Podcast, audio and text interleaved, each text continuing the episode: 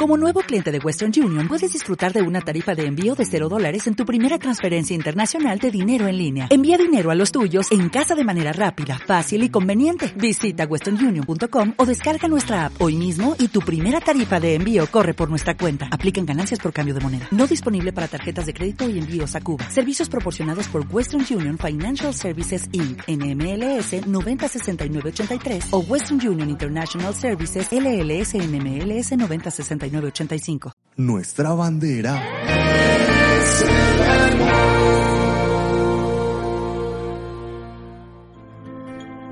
Toda escritura es inspirada por Dios y útil para enseñar, para reprender, para corregir, para instruir en justicia, a fin de que el hombre de Dios sea perfecto, enteramente instruido para toda buena obra. Bienvenidos. Esto es Confra Oyendo.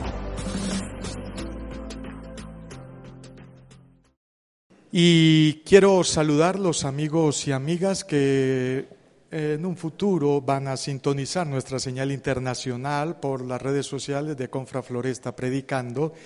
Eh, quiero saludarles y pedirles disculpa porque no tendremos nuestra cortina de eh, de reunión, de grabar en YouTube con profesionalismo, porque necesito que la congregación vea el bosquejo de esta predicación. A ustedes que van a ver estas prédicas a nivel virtual, gracias por su comprensión. Iglesia, vamos a hablar sobre disfrutando el arca del pacto en nuestras manos hoy. Disfrutando el arca del pacto en nuestras manos hoy. Les invito a estar de pie y vamos a leer el texto sagrado en el libro de Deuteronomios 31, 9 al 13. Y el título de este texto, Revelación progresiva del, del arca del pacto, de esa caja de oro macizo que Moisés construyó para que estuviera allí en el tabernáculo. Y dice el texto, y escribió Moisés esta ley y la dio a los sacerdotes hijos de Leví que llevaban el arca del pacto de Jehová y a todos los ancianos de Israel. Y les mandó Moisés diciendo, al fin de cada siete años, en el año de la remisión, en la fiesta de los tabernáculos, cuando haya jubileo entre ustedes, cuando viniere todo Israel a presentarse delante de Jehová tu Dios en el lugar que él escogiere, leerás esta ley delante de todo Israel a oídos de ellos harás congregar al pueblo, varones, mujeres y niños, y tus extranjeros que estuvieren en sus ciudades, para que oigan y aprendan y teman a Jehová vuestro Dios, y cuiden de cumplir todas las palabras de esta ley. Y los hijos de ellos que, que, no supieron de este tema, oigan y aprendan a temer a Jehová vuestro Dios todos los días que vinieres sobre la tierra a donde vais, pasando el Jordán, para tomar posesión de esa tierra prometida. Oremos. Señor, gracias por el remanente precioso que hoy se ha congregado. Gracias, Señor, por cada uno de los presentes y los amigos que escucharán esta predicación virtualmente. Concede las peticiones del corazón de cada uno de los presentes y que el buen Espíritu Santo nos convenza de pecado, justicia y juicio para poder crecer un poquito más a la estatura de la plenitud de Cristo, entendiendo la buena voluntad de Dios agradable y perfecta, al colocar la mirada en Jesucristo, el único autor y consumador de la doctrina que profesamos. Gracias, gracias porque es ella la que nos convoca, es ella la que nos inspira, es ella la que nos reúne tu palabra en el nombre de Jesús. Amén. Tomen asiento, por favor el arca del pacto, el arca de la alianza. Y cada que uno lee un texto en el Antiguo Testamento que tiene que ver con esta caja preciosa de oro creada por Moisés con las instrucciones de Dios, siempre tiene que ver con la palabra de Dios, con el testimonio de Dios, con todo lo que tiene que ver con el deseo y la voluntad de Dios para el corazón de todos nosotros, no importa la época en la que estemos viviendo. Por favor, déjenme quebrantar un poco la normatividad de la hermenéutica y de la homilética en el sentido de colocar sobre la mesa las cartas ya destapadas de la tesis principal de esta argumentación, de esta homilía, de esta disertación. Quiero decirles y les quiero demostrar que este libro que tenemos en nuestras manos, voy a pedir un favor muy grande al grupo aquí presencial y cuando usted vea esta prédica, si tiene este libro cerca de usted, cójalo. Levanten la mano los que trajeron este libro físicamente. El 10%. Les voy a demostrar que este libro hoy es el arca de la alianza, es el arca del pacto en nuestras manos. Y no un celular, sino el libro físico. Se los voy a demostrar en los próximos minutos. Espero que por haber lanzado la tesis principal no me vayan a empezar a llamar así, así, así, que uno dice, ¿me estarán llamando o estarán haciendo un motocito? No se me vayan a dormir en ningún momento, por favor. Algunas generalidades. Observar la Biblia como la ley de Dios es un error, como una ley. ¿Por qué? Porque lamentablemente en Occidente siempre se nos ha hablado de la Biblia o de la palabra de Dios como la ley. Pero en Occidente nosotros tenemos el concepto de que ley es juicio, ley es persecución, ley es cárcel. Recuerdo cuando era niño y estábamos jugando allá en la cuadra, cuando en esa época uno jugaba en la calle y no pasaba nada. Ahora los niños tienen que jugar encerrados como si estuvieran en un circo y con guardaespaldas y de todo y aún así se lo roban.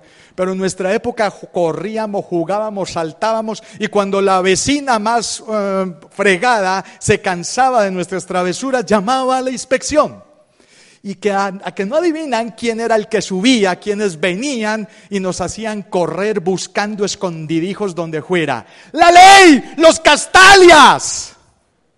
Y entonces corríamos, nos escondíamos porque si nos echaban mano a lavar los baños de la inspección.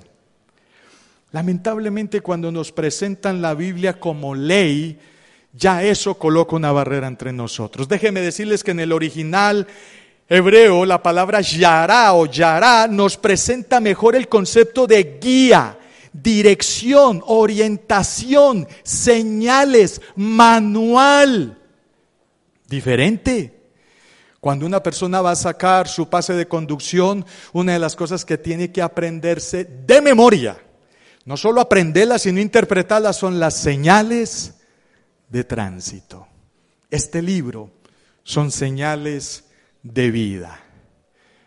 Si cambiamos la forma de verlo así, quitamos esa barrera y comenzamos un nuevo camino, una nueva relación con el texto sagrado. Las disciplinas de los escribas talmudistas y masoretas al copiar y cuidar el texto bíblico con admirables, fueron admirables por dichas disciplinas de ellos. Hoy tenemos el texto sagrado más fiable en nuestras manos. Lamentablemente por el tiempo no les podemos explicar esas disciplinas, cómo se lavaban las manos, cuando, contaban las palabras, contaban las letras, las disciplinas para cuidar esos rollos que escribían, qué hacían con la copia dañada. Es algo extraordinario. Hay que venir al instituto, hay que pedir una charla con sus líderes, no solo para consejerías de solucionar problemas, aprendamos a pedir charlas con sus líderes para hablar de teología, de Biblia y verá que también podemos responder ese tipo de preguntas. Hoy leemos un texto sagrado con una antigüedad entre 2000 y 3500 años, donde el Espíritu Santo nos ilumina para entender la buena voluntad de Dios agradable y perfecta. Usted sabe qué implica que en este manual esté la voluntad del creador del universo para que usted y yo la interpretemos sin problemas. Es algo extraordinario. Escúcheme bien estos tres datos que son impresionantes.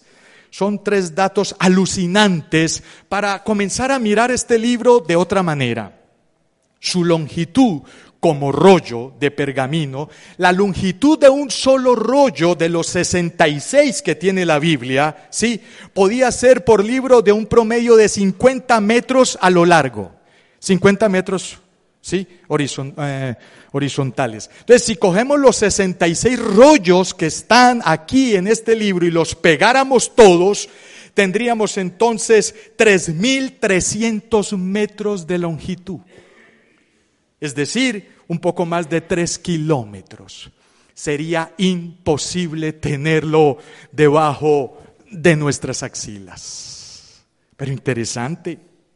Otro dato, su valor comercial por libro en forma de rollo, en pergamino, cuando una sinagoga tiene cualquiera de los 66 rollos de, en pergamino, posiblemente pudo haber pagado un promedio de 10 mil dólares por un solo rollo. 10 mil dólares por un solo rollo. Hice este cálculo eh, meses atrás donde el dólar frente a nuestro precioso peso colombiano estaba en 4.500 pesos. En ese momento, ¿sabe cuánto me da lo que cuestan los 66 libros de este, de este manual que usted y yo tenemos? Bueno, la mayoría en la casa y otros aquí. Eso da 2.500 millones de pesos colombianos. Repito, 2.500 millones de pesos. Eso es plata. Y eso que hay que reconvertir la tesis porque ya no es a 4.500 sino a 5.000 pesos el dólar. Y por último, y sigue siendo alucinante, llevé este libro, mi Biblia, a un lugar donde tenían gramera profesional y lo hice pesar. Pesa 500 gramos exactamente. La palabra de Dios dice que ella es como oro. Si yo convierto esos 500 gramos a 24 gramos quilate, eso dice que este libro costaría 125 millones 650 mil pesos. Básicamente cuesta lo que cuesta una casa de interés social, un apartamento de interés social para una familia. Están atando cabos y estoy logrando que entiendan, por lo menos materialmente, lo que vale este libro? Pregunto, pregunto, ¿cuándo fue que dejamos de usarlo? ¿Cuándo fue que se perdió esa comunión con el libro? ¿Cuándo fue que las revistas inmobiliarias, la revista Semana, la revista comercial? ¿Cuándo fue que los libros seculares ocuparon un lugar más preponderante que este libro? ¿Cuándo sucedió que nos vamos a congregar y ya no hay que traerlo? ¿Cuándo? ¿Dónde? ¿Cómo? Pastor, yo lo traigo en el celular. Escúcheme bien. El texto y el principio dice, el cielo y la tierra pasarán, pero el texto no dice, pero la Biblia que está en los celulares no pasará. No. Dice, el cielo y la tierra pasarán, pero la palabra de Dios no pasará. ¿Cuánto lo creen? Dele la gloria a Dios, por favor. No se me duerma, no se me duerma. ¿Cuándo fue la última vez que te memorizaste un pasaje bíblico. No, la cita, no se memoricen, no se encarten que Romanos 1, 2, que 1 Corintios. No, aprendan a memorizar Biblia. Porque entre más Biblia memoricemos, más porcentajes tenemos de que usted y yo heredemos la eternidad como la palabra de Dios. Dejemos allí esa introducción tan interesante y pasemos a tres punticos sencillos. Importancia histórica del arca del pacto. Voy a justificarle, les voy a demostrar por qué afirmo que este libro es el arca del pacto de la alianza entre nosotros. Todo comenzó en Éxodo 25, 16, 22 en adelante cuando dice, Impondrás en el arca el testimonio que yo te daré y harás un propiciatorio de oro fino cuya longitud será de dos codos y medio y su anchura de dos codos y medio. Y sigue relatando las características de ese, de ese, de ese lugar, de ese receptáculo especial de oro macizo. Harás también dos querubines de oro y, y, labrados a martillo. Los harás en los dos extremos del propiciatorio y sigue dando características muy hermosas. Y pondrás en el propiciatorio encima del arca y en el arca pondrás el testimonio que yo te daré. Y uno dice, pero ¿cuál testimonio? ¿Cómo así? ¿Qué, testimonio va a poner encima? No, solamente lo que está diciendo el Padre es, te voy a colocar mi palabra ahí encima. Es mi testimonio, son mis palabras, son mis ideas, son mi forma de pensar, a ver si te dignas quererlas conocer y pondrás en el propiciatorio encima del arca y en el arca pondrás el testimonio que yo te daré. Y de allí me declararé a ti y hablaré contigo de sobre el propiciatorio de entre los dos querubines que están sobre el arca del testimonio, todo lo que yo te mandaré para los hijos de quién? De Israel. Palabra, logos en griego, dabar en hebreo, la voz del Creador que quiere estar entre nosotros. Permítame parafrasear el último versículo. Y de allí me declararé a ti, querido a papá, querida mamá, y hablaré contigo de sobre el propiciatorio, de ese lugar, de ese altar que es la palabra de Dios, de entre los dos querubines que están sobre el arca del testimonio. Todo lo que yo te mandare para tus hijos, para tus nietos, para tus sobrinos, para tus ahijados, para todos los que están a tu lado. Cuando uno coloca este libro en la mesita de centro de la sala, en la mesita de al lado de la cama para dormir, ahí no hay un libro. Está el arca de la alianza, el arca del pacto, esperando que tú y yo conversemos con él. El arca servía como recetáculo para las dos tablas del decálogo. ¿Qué echaron en esa, en esa vasija preciosa, en ese, en ese vasija de oro, en esa arca? Los, las dos tablas de la ley de Dios. Y también se colocó en una vasija el maná, y también se colocó la vara de Aarón, los que reciben estos materiales por WhatsApp y por las redes sociales de la iglesia, etcétera. Ahí están las citas bíblicas. Esos tres símbolos, ¿qué significan? Las dos tablas de la ley de Moisés significan ahí está la voluntad de Dios, la palabra de Dios. Ahí está el maná que nos recuerda que Dios es tu proveedor, mi proveedor y que se estará ocupado pendiente de que en tu casa, en tus alacenas, en tu nevera haya provisión.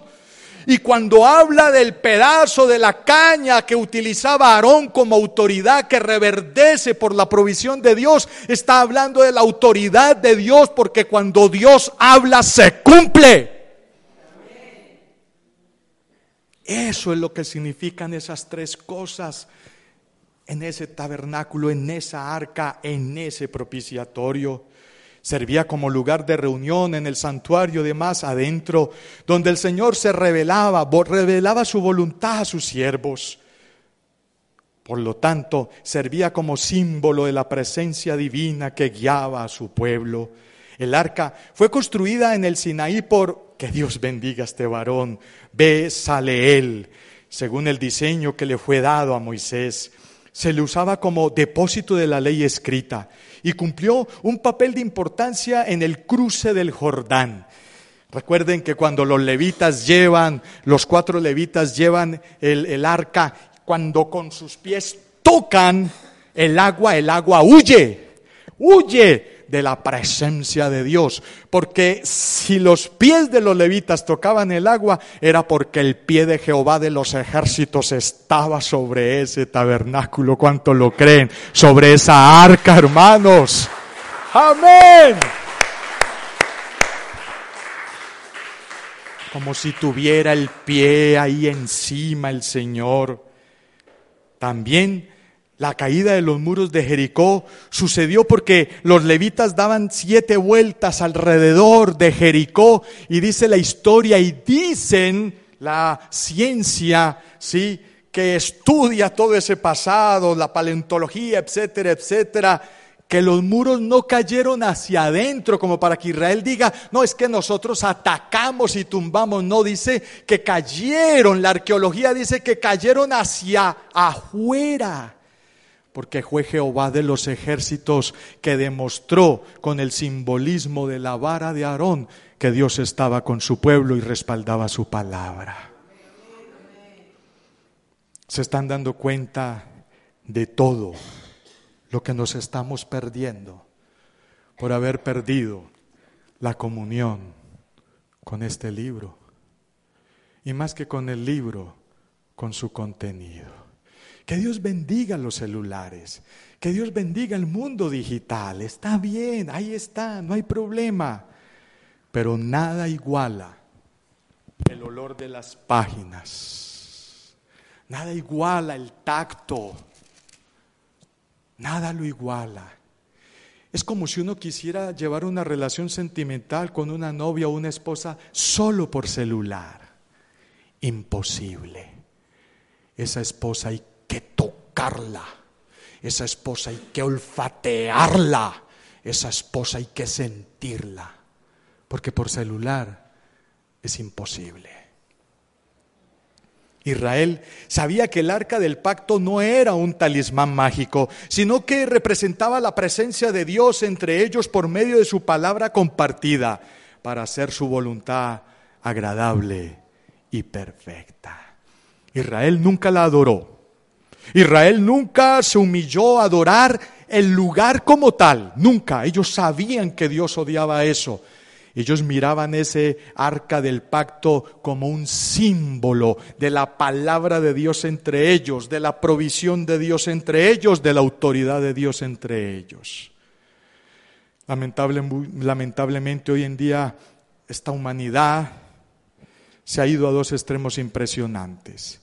Unos miran este libro como un talismán quiero dejar bien claro y lo que voy a decir lo voy a decir con mucho respeto.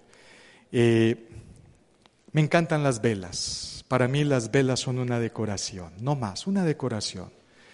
Pero tuve que quitar las velas de acá de, del altar porque algunas conciencias débiles creían que tenía simbolismo de brujería.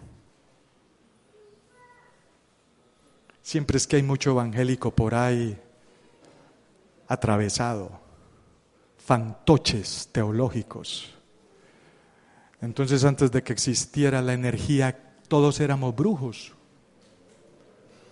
Hago el comentario porque tengo esta Biblia aquí y no está abierta en el Salmo 91 y espero que nadie esté creyendo que es brujería. Ese es uno de los grandes extremos de este mundo social que ve en la Biblia un talismán. Y no falta el que diga, voy a ver si lo froto un ratico a ver si sale el genio para pedir los deseos. Esa es la relación de muchos con respecto a este libro. Este libro, este libro lo venden en las tiendas esotéricas de más calidad. Pero el otro extremo, ¿saben cuál es? Este libro este libro también está en las facultades de teología ateas. Y lo leen, lo consultan. Fantoches teológicos. Este libro tiene sentido si cobra vida en tu corazón y en tu razón. ¿Cuánto lo cree?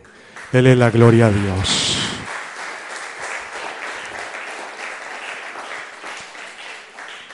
En ese orden de ideas, por allá hubo un pueblo, ¿sí? Los filisteos. ¿Cómo les parece que los filisteos vieron en ese libro que estaba simbólicamente en el arca? El poder, la caja de poder, como nos lo narra la película de El arca perdida de Indiana Jones que usted y yo de pronto la hemos visto, casi en sepia, pero es una buena película. Y es interesante que los filisteos se la robaron, ¿cómo les parece? Se robaron esa caja, nos dice 1 Samuel 5, 1 al 7, así. Cuando los filisteos capturaron el arca de Dios, la llevaron desde Benecer a Asdod, a esa ciudad, y tomaron los filisteos el arca de Dios y la metieron en la casa de Dagón, el templo de Dagón, y la pusieron junto a Dagón y como otro talismán más, otra casa esotérica. Y cuando el siguiente día los de Asdod se levantaron de mañana, he aquí Dagón postrado en tierra, delante del arca de Jehová, y tomaron a Dagón y lo volvieron a su lugar. El texto relata, supongamos que Dagón era una, una, una estatua, ¿sí? qué sé yo, que es alguna cosa, y pusieron el arca al lado. Y cuando llegaban los sacerdotes de Dagón, encontraban esa estatua así. Eso pasó por varias veces, porque es que ante el poder de Jehová de los ejércitos todos tienen que arrodillarse, les guste o no, en el nombre de Jesús. Dele la gloria a Dios y lo cree. Y se agravó la mano de Jehová sobre los de Asdod y lo destruyó y los hirió con tumores en Asdod y en todo su territorio. Y viendo esto los de Asdod dijeron, no quede con nosotros el arca del Dios de Israel porque su mano es dura sobre nosotros y sobre nuestro Dios Dagón porque nos lo tiene mordiendo el polvo todo el tiempo. Llévese en eso, tengan eso, tápesen con eso, dicen los filisteos. Israel volvió y arrancó con su arca del pacto, con la palabra de Dios para el seno de Israel. Dado que su presencia provocó siete meses de plagas, los filisteos le devolvieron a Kerian Harim, donde permaneció veinte años, según 2 de Samuel 5.1 a 7.2. Los pueblos paganos de Canaán eran muy politeístas y vieron en la caja mágica del arca del pacto la oportunidad de tener el poder que disfrutaba Israel. Que Dios nos libre, que Dios nos guarde, apreciada congregación, de ver en este libro un talismán, una caja mágica. No, no es eso. Porque el día que la miremos así, tenemos el espíritu de los filisteos en nuestra casa, en nuestro corazón. Esto no es una caja mágica, esta es la voluntad de Dios para entenderla, para enseñarla, para hablarla en familia, en sociedad, en iglesia, en los colegios, en diferentes lugares. ¿Saben por qué el mundo está como está, con tanta ciencia, con tanto conocimiento, con tanto poder? ¿Por qué estamos de capa caída y cada vez produciendo menos calidad humana? Porque dejamos de consultar el libro por excelencia, el manual que nos enseñaba a vivir bien. Muchos hoy en día ven la presencia de Dios como la oportunidad de pedirle al genio los deseos mágicos para mejorar la calidad de vida, sin saber que la clave es tener la palabra de Dios en el corazón y en la memoria. Me encanta esa película de Indiana Jones porque dice que los malos, no voy a mencionar nombres ni, ni nada de eso para no calentarme en las redes sociales, los malos de la película toman el arca, se la llevan Indiana Jones está con otra persona, creo que es una dama, los tienen amarrados así. Y cuando Indiana Jones se da cuenta que están abriendo el arca del pacto, según la película, él le dice a ella, cierra los ojos y no los abras por ningún motivo. ¿Sabe cómo se llama eso? Temor delante de Dios. Y la película narra que cuando destapan esa, ese arca, sale del arca un ángel de muerte y se deja ir contra los malos y los pasa de lado a lado y los empieza a derretir cual cera, los empieza a derretir cual plástico, porque el pecado y el pecador delante de Dios no es otra cosa sino que un pedazo de cera, de vela, que se derrite de la, de la presencia de Dios. Un paréntesis aquí, una vez llevaban los levitas, así como cuando los levitas llevaban el arca, tin, todos contentos, y uno de los levitas se le volteó el pie, así como cuando uno se le voltea el pie que traquea todo. Y entonces eh, el arca tendió como dice así, y alguien que no era levita metió la mano para que el arca no se cayera. Inmediatamente fue aplastado por la presencia de Jehová de los ejércitos. ¿Por qué?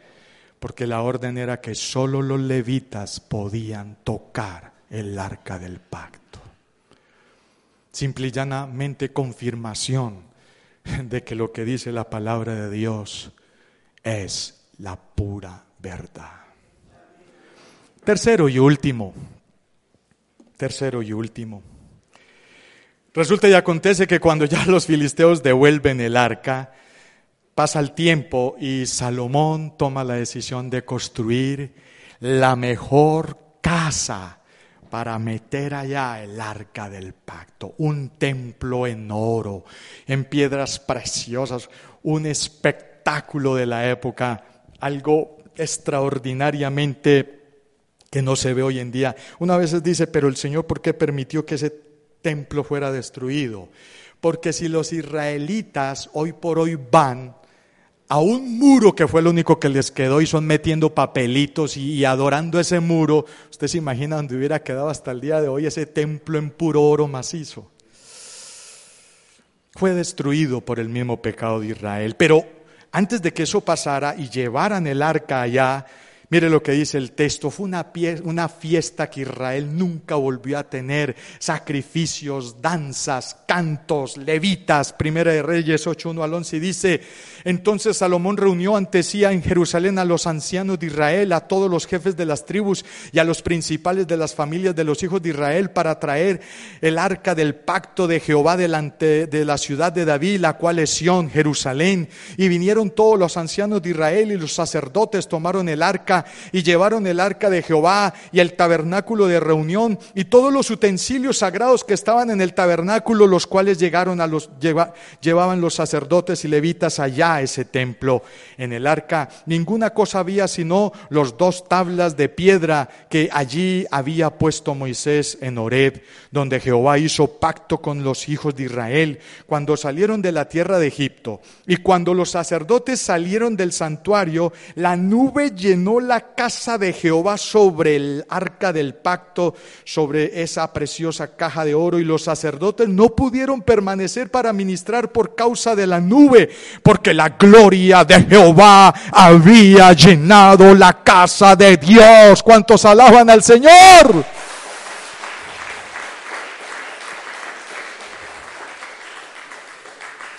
Yo le hago una pregunta con mucho respeto a tan amada congregación. ¿Cuándo fue la última vez que usted estaba leyendo este texto sagrado? Y las lágrimas que salían de sus ojos no te dejaban leer.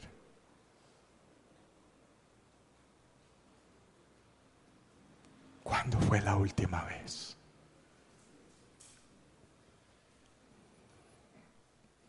Se nota el gran deseo de Dios por respaldar y bendecir su palabra, representada en el arca del pacto, en el templo y en nuestros corazones. Hoy podemos afirmar sin temor a equivocarnos que el libro que tenemos en nuestras manos y que contiene la palabra de Dios en sus letras es como el arca del pacto en nuestro poder. Este libro es el arca del pacto en nuestras manos. No es oro macizo, pero el contenido de sus palabras es mucho más que oro.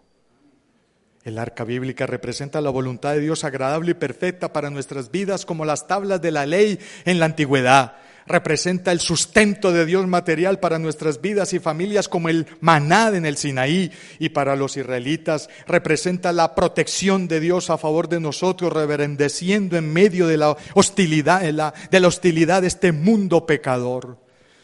Qué tristeza que hoy en día ya solo escuchamos de guerras, rumores de guerras en la esquina, las guerras, la violencia, bombas atómicas, bombas nucleares.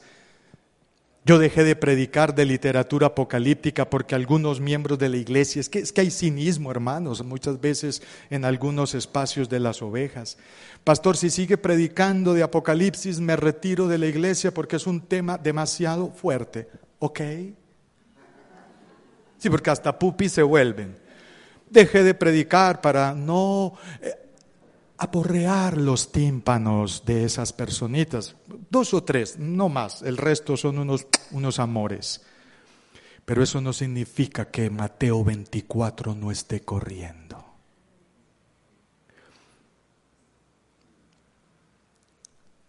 Jesús dijo, no se gasten la plata en lo que no sea comida. En los próximos domingos voy a predicar proféticamente de lo que se va a venir en los próximos cinco años. Ojalá se congreguen y escuchen esa palabra.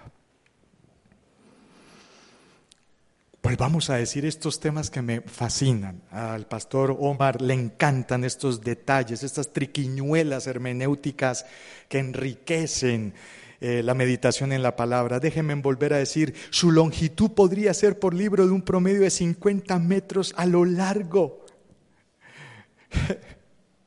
Yo a veces digo, ¿cómo hubiera sido Pablo? Que Pablo hubiera tenido la Biblia en estas características y que de pronto hubiera podido tener unos vidrios plásticos como los míos para leer bien. Qué pecado, no aguanta, le, da el yello, le da el babiado, ¡pum! cae ahí el apóstol. ¿Cómo gozaba él cuando Timoteo tráeme los rollos? Timoteo, mira, llévame esta copia a tal iglesia. Timoteo, y le escribía a la iglesia, les he escrito con grandes letras porque Pablo era miope. Pablo tenía problemas de vista muy grandes y daba lo que fuera por lo que usted y yo tenemos hoy, leer el texto sagrado. Su valor comercial por libro puede ser de unos 10 mil dólares. 2.500 millones de pesos. Y con el dólar como está, 3 mil millones, 5 por 3, 15. No, sí, 3 mil millones de pesos. Y su peso como libro en oro, por lo menos mi Biblia es de 500 gramos, es de 125 millones 650 mil pesos. Los que trajeron la Biblia, por favor, cójanla. Y yo espero que los que han perdido esa tradición la recuperen, la recuperen. En el siglo pasado, porque su pastor es del siglo pasado, recuerdo que muchas personas arrancaban para la iglesia. Normalmente una persona en el siglo pasado, no todos, pero la mayoría cogían tres cosas para congregarse. La Biblia, el himnario y un libro para tomar nota. Así éramos en nuestra época. Hoy en día, ni libro para tomar nota, ni himnario, porque todo está aquí atrás, y sí que menos ni Biblia.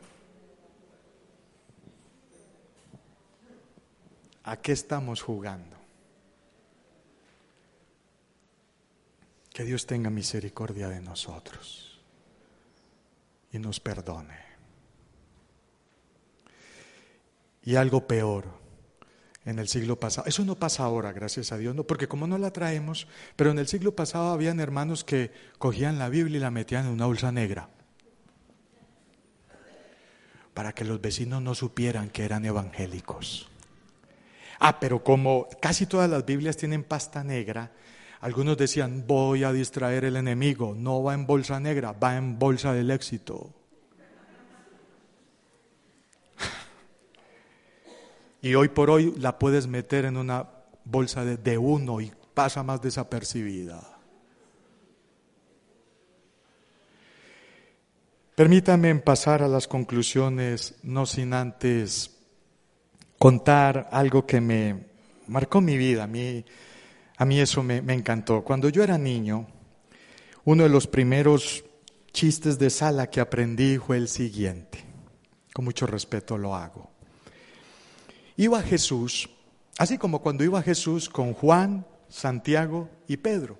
Así como cuando, así, tanta. No puedo caminar así porque me salgo de la grabación. Entonces Jesús le dijo a, Pedro, a Juan y a Santiago, háganme el favor y cojan unas piedras y síganme. Entonces Santiago, que era de un buen carácter, cogió algo así.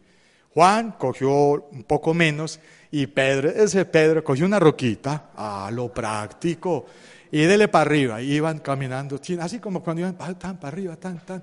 Cuando llegaron arriba, Jesús dijo que se conviertan en un delicioso pan. Ah.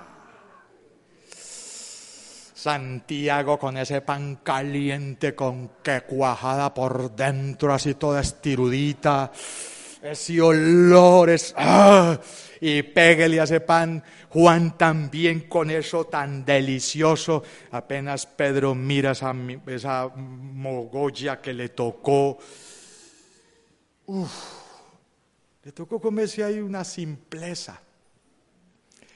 Pasó el día, volvió a amanecer, pasaban por la misma parte y así como cuando Jesús va con los discípulos les dice, cojan una roca y arrancan para arriba. Claro, Pedro cogió una cosota que le daba brega subir hasta arriba. Nosotros cogieron algo muy parecido y dele para arriba, y dele para arriba. El pobre Pedro, cuando llegaron arriba, llega Jesús y les dice, échenlas a rodar.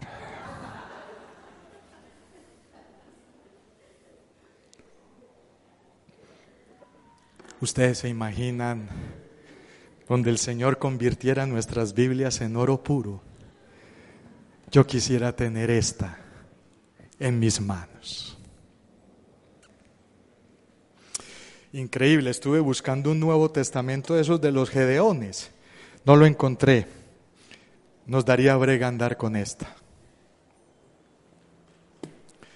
Concluyamos, amada iglesia podemos afirmar sin miedo a equivocarnos que en la revelación progresiva del simbolismo del arca del pacto de la alianza que tenemos para nuestros días, su cumplimiento y culminación con el texto sagrado de la Biblia en sus dos testamentos hoy, donde nosotros somos el testimonio vivo de la profecía escrita.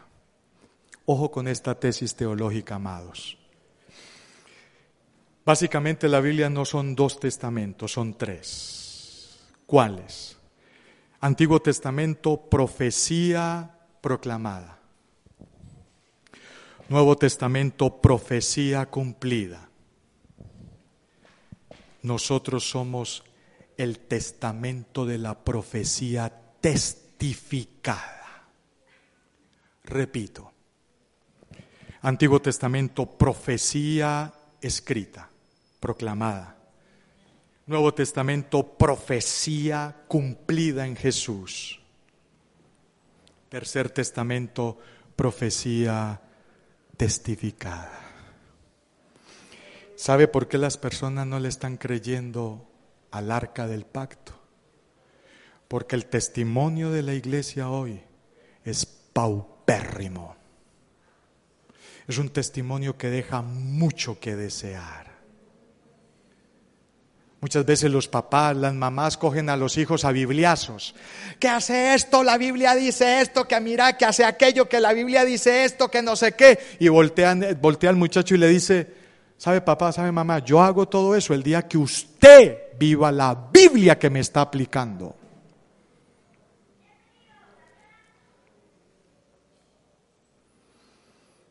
Tengo preparada la última prédica del año para la congregación en el altar del incienso.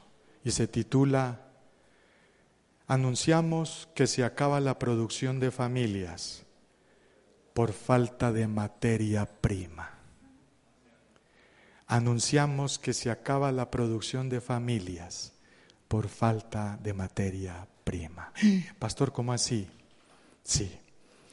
Existe una gran posibilidad que usted como papá usted como mamá, usted como hijos, sean de las últimas familias que existan.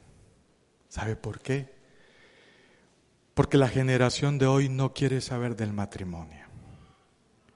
Y los muchachos de hoy no quieren tener hijos. ¿Qué significa eso en unas décadas? No van a haber más familias. ¿Y sabe por qué? Porque nuestros papás fue un milagro que lograran tener hogares. Porque nosotros estamos dando tan mal testimonio con nuestros hogares que nuestros hijos no están creyendo en los hogares. Eso pasa cuando el testimonio se frena. La afirmación anterior tiene unas implicaciones tremendas para revisar nuestra relación y comunión con el texto sagrado físico que portamos y cargamos en nuestras manos. Hoy lamentablemente lo hemos olvidado y guardado en los cajones de las cómodas, de la casa, de las mesas. Nuestro Creador y Redentor quiere llegar mucho más lejos aún que el texto físico de los testamentos, y es que por medio del Espíritu Santo Él anhela, el anhelo de la divina providencia es que su palabra del pacto resida en nuestros corazones, memorizándola, repitiéndola, meditándola y viviéndola por todas nuestras vidas terrenales, haciendo la buena voluntad de Dios agradable y perfecta, creciendo a la estatura de la plenitud de Cristo, poniendo los ojos en el autor y consumador de la doctrina cristiana, que quién es Jesucristo.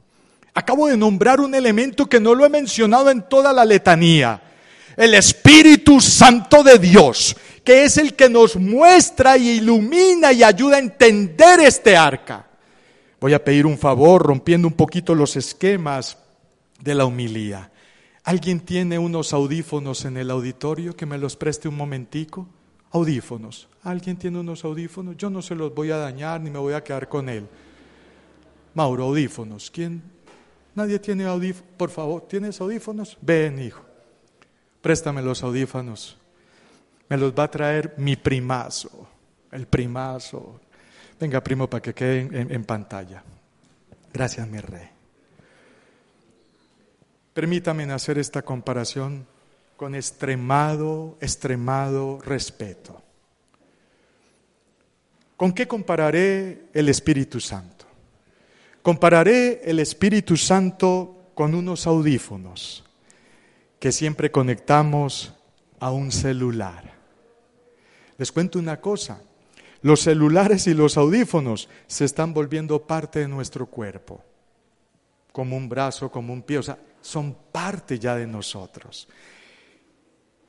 Si el Espíritu Santo son como unos audífonos, lo que quiere el Señor es que cojamos los audífonos